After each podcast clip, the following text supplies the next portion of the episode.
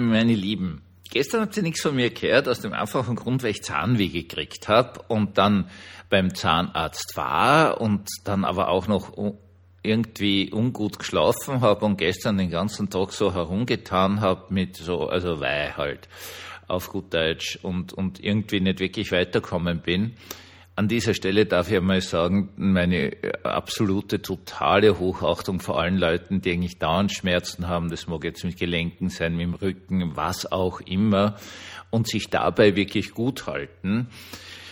Ähm, ja, Schmerzen im, im Kopfbereich überhaupt, die drucken an nieder, also habe ich nichts gemacht, hatte aber sehr, sehr positives Erlebnis jetzt hier, weil ich bin ja hier neu noch in dem St. Veit ganz lieb, weil er ein sehr guter Zahnarzt bin, glaube ich, mit zehn Minuten Wartezeit äh, drangekommen. Es war wirklich, wirklich, wirklich toll. Möchte also dem Arzt und dem ganzen Team dort herzlich danken. Nun, äh, der Podcast heißt Dummer Hans und zwar aus einem einfachen Grund. Also ich bin heute aufgestanden, habe sehr viel geschlafen, war, bin aber irgendwie nicht aufgewacht den ganzen Vormittag über, vielleicht auch noch aufgrund der Nachwirkung mit den Zähnen und, und wollte dann was aufräumen, mach das Küchenkastel auf und hab's Licht in der Küche nicht aufgedreht, Motto, pff, wozu? Und hab was hineintan und dabei ist es mir gelungen, dass mir eine absolut volle Glasflasche mit Distelöl herausgefallen ist. Das heißt, ich habe dann die nächste Stunde damit verbraucht, den Küchenfußboden zu putzen. Es ist relativ witzig, was, ich glaube, es ist ein halber Liter äh, und dann willst du natürlich auch die Glassplitter weghaben und putzen und putzen und putzen. Und ja, ich habe mir dann gedacht, äh, pff, muss das sein? Natürlich muss es nicht sein. Wenn man eh schon spürt, dass man irgendwie daumelt ist, dass man nicht wirklich gut aufgewacht ist, eben wohl aufgrund der Zahnarztgeschichte gestern, dann soll man einfach nichts tun. Man soll nicht sich zwingen. Man soll sich nicht überzeugen, dass man das jetzt locker schafft, obwohl irgendwie eh klar ist, dass man ganz tapsig ist und ungeschickt ist.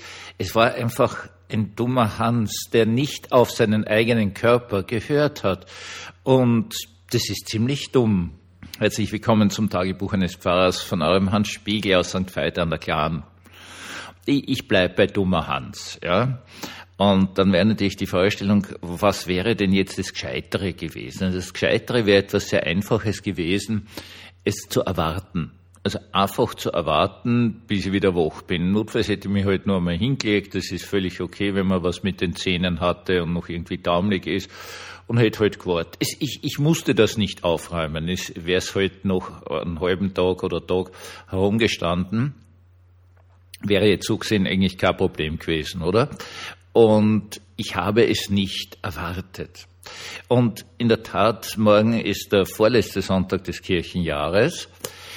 Der letzte ist dann der Ewigkeitssonntag, respektive der Totensonntag. Und äh, morgen ist aber bei uns in St. Veit schon Totengedenken aus dem einfachen Grund, weil Wochen später bin ich nicht in St. Veit, sondern oben am Berg in Eggen. Und deswegen haben wir das hier vorgezogen, um eine Woche. Das ist halt in der Hochdiaspora so. Du musst halt schauen, wie du die Dinge irgendwie hineinfaltest. Und es ist natürlich eine Geschichte, wo es ums Erwarten geht. Christen warten seit 2000 Jahren, dass Jesus wiederkommt und das Reich Gottes errichtet. Was gleichzeitig bedeutet jüngstes Gericht, was gleichzeitig bedeutet die Auferstehung aller Toten, was wiederum bedeutet, ich kann zum Beispiel meine Eltern wiedersehen. Ich kann Freunde wiedersehen, die vor mir verstorben sind. Ich kann Gemeindemitglieder kennenlernen, die ich beerdigt habe und nur kenne von den Erzählungen der Verwandten und Freunde, wo ich immer sehr neugierig drauf bin, die dann wirklich noch einmal kennenzulernen, hat es überhaupt gestimmt, was mir die erzählt haben. Kann aber auch, und es schockiert mich schon, zwei Studienkollegen äh, wieder treffen, die schon verstorben sind. Also es ist eine coole Sache. Nur man muss es halt erwarten können. Und das mit dem Warten ist eine, eine ganz schwierige Geschichte. Aber es gibt da, finde ich, also für mich immer sehr, sehr hilfreich ein Beispiel und das ist einfach das Beispiel des Schachspiels.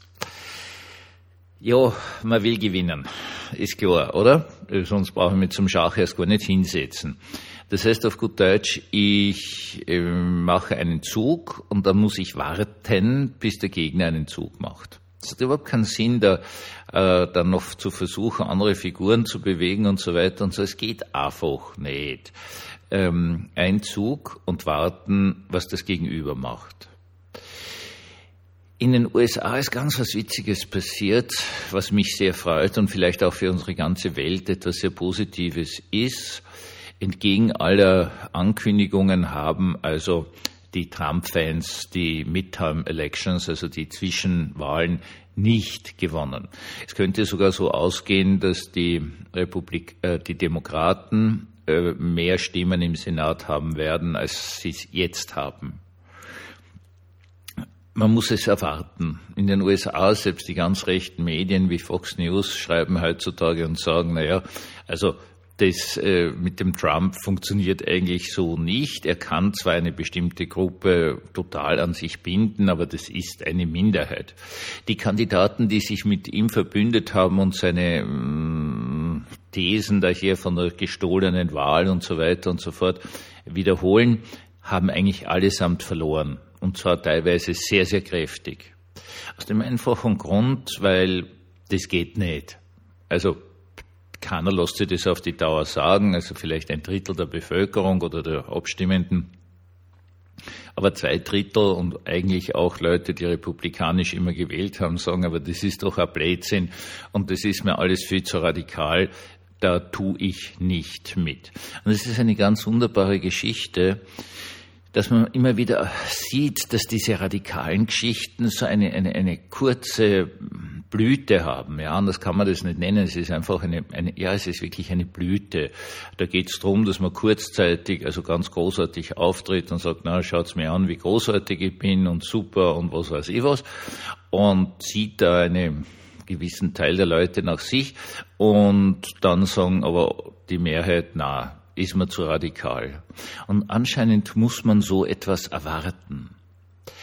Es gibt ein, eine ganz berühmte alte Gebetsformulierung, ähm, die lautet, lasse dein Reich anbrechen, o Herr, und nach Möglichkeit bitte noch zu unserer Lebzeit. Ja, äh, so ist es. Wir müssen viele, viele Dinge erwarten. Unseren Zug machen als freundliche, nette Menschen, als Menschen, die sich nicht aufhetzen lassen. Und dann, dann muss man warten. Aber wir dürfen immer eines wissen, und das ist das Tolle bei den Christen. Wir wissen immer, wie es ausgeht, nämlich absolut gut. Wir müssen einfach nur üben zu warten, so wie ich heute in der Früh es besser geübt hätte zu warten und manchmal wohl Sie auch. Einen gesegneten Abend und einen wunderschönen Sonntag.